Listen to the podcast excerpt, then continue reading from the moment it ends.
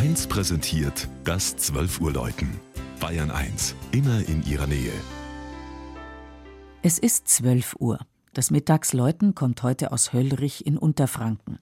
Barbara Markus hat sich den Ort im Landkreis Main-Spessart und seine evangelische Kirche angesehen.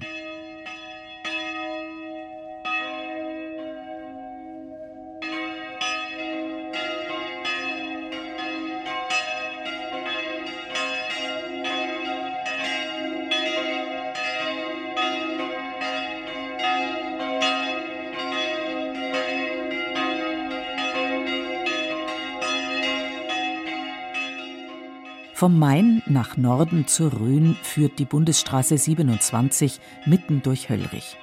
Hier fallen beim Blick nach Westen die Giebel eines Schlosses zwischen den Häusern auf. Dann folgt ein breiter Grünstreifen und erst danach auf einer Erhebung die Kirche, dicht von wenigen Anwesen umgeben.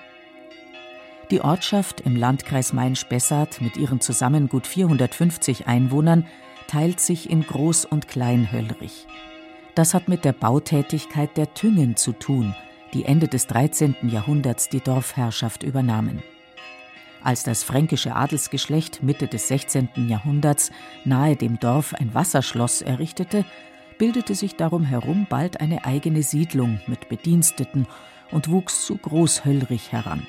Dem schleichenden Verfall des Schlosses steuert seit kurzem ein neuer Eigentümer entgegen.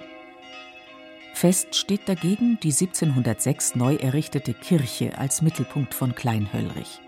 Mit ihrer schlichten Außenfassade und dem nahezu schmucklosen Innenraum zeugt sie von protestantischer Konzentration auf das Wort.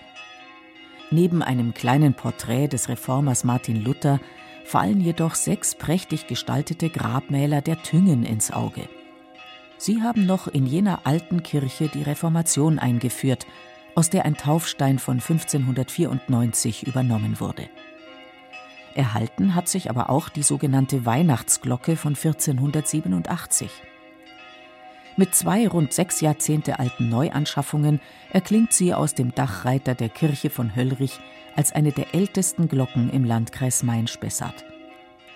Weit älter ist allerdings Höllrich selbst im August feiert das Dorf seine erste urkundliche Erwähnung vor 825 Jahren.